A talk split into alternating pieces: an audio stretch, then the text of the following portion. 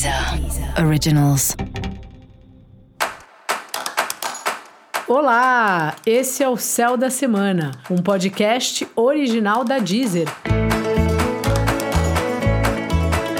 Eu sou Mariana Candeias, a maga astrológica, e vou falar sobre a semana que vai, do dia 16 ao dia 22 de janeiro. Começamos aí as vésperas da lua cheia então é isso, estamos no auge da lua crescente. Como é que acontece, né? A lua, que eu sempre falo para vocês. A lua começa quando ela encontra o sol, que é quando começa a lunação, e aí começa a lua nova. Aí ela vai crescendo até ela atingir a fase que a gente chama de crescente, e embora ela já esteja crescendo desde o primeiro minuto que ela encontra o sol, e depois disso, ela fica numa fase entre a crescente e a cheia, que nos causa uma certa euforia, uma ansiedade, é uma fase de temperamento colérico da lua.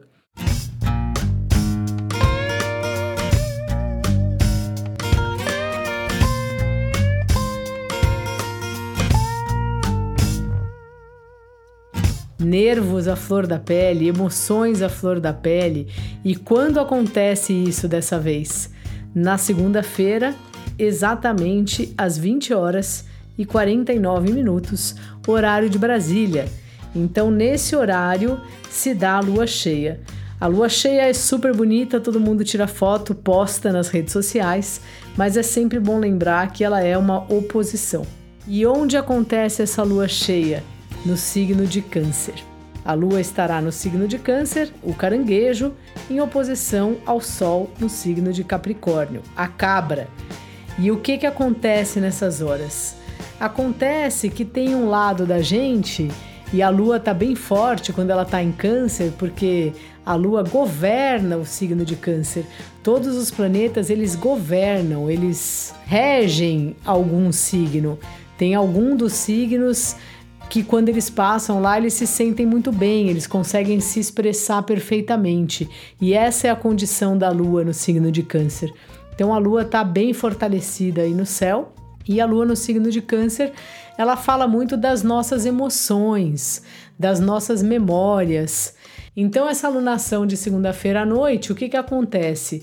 A gente está emotivo, a gente está mergulhado nas memórias, a gente está sentindo as coisas, enquanto que o Sol está em Capricórnio, né, que é um signo de Saturno, que traz a ideia de meio a gente seguir em frente com o que tem, fazer o que dá para fazer, né? Seguir em frente, paciência e não parar por causa dos dos sentimentos, né?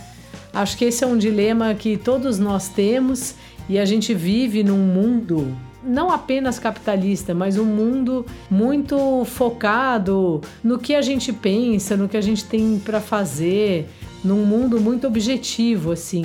Então dá a impressão que a gente não se permite sentir, que sempre que a gente está sentindo alguma coisa, e não, sentir as coisas primeiro é fundamental e segundo a gente não tem controle.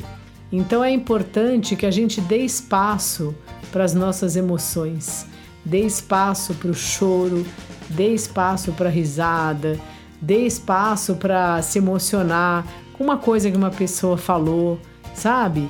E assim, a gente não controla as emoções, então é muito injusto pedir que alguém faça isso, ou pior, a gente querer bloquear a nossa própria emoção. Prepare-se aí, é um dia de tirar o lencinho da gaveta aí, hoje e amanhã, e que claro que pode ser no bom sentido. Eu também sempre acho que a lua em câncer, ela é um convite a gente mergulhar um pouco nas nossas memórias, em quem a gente foi, em como a gente percorreu nossa trajetória até agora, para entender um pouco também onde estamos, em que pé da vida a gente tá. Não é para ficar mergulhando nas, nas memórias, mas é para ter aquela memória e às vezes tem as boas lembranças, né? Da gente lembrar tudo que a gente já passou, tudo que a gente já se fortaleceu na vida, os nossos pais, os nossos avós, as pessoas que estavam com a gente, os nossos exemplos de força. Toda a nossa história é uma força, independente de se ela foi pior ou melhor. Ela tá dentro da gente, né?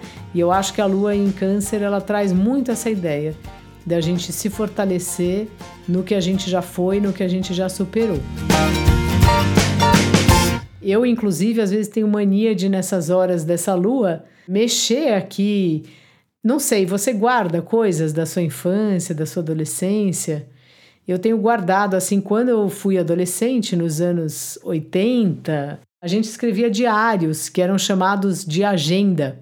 Aí colocava lá ingresso de cinema que a gente ia, de teatro, tinha recado dos amigos e a gente escrevia o que, que a gente fazia. Eu tenho essas agendas, eu tenho as cartas que os meus amigos me mandavam, que às vezes eu gosto de abrir. E vira e mexe quando acontece isso, eu vou olhar lá o céu e a lua está em câncer, está lá no signo do caranguejo. E esse tipo de memória é, nos nutre demais a Lua é um planeta que tem a ver com a nutrição.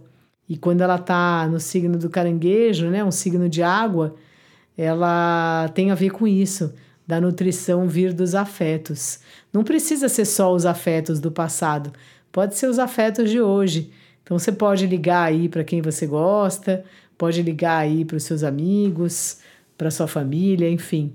Fazer algo que para você seja de coração.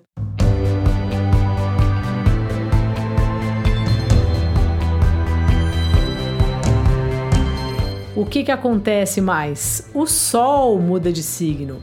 Depois do Sol passar pela lua cheia e tudo mais, especificamente na quarta-feira, bem no fim do dia, às 23 horas e 39 minutos, horário de Brasília, o Sol chega no signo de Aquário. Ele sai de Capricórnio, signo de terra, signo representado pela cabra e chega em Aquário, no Aguadeiro, que também é governado por Saturno, como Capricórnio, mas é um signo de ar.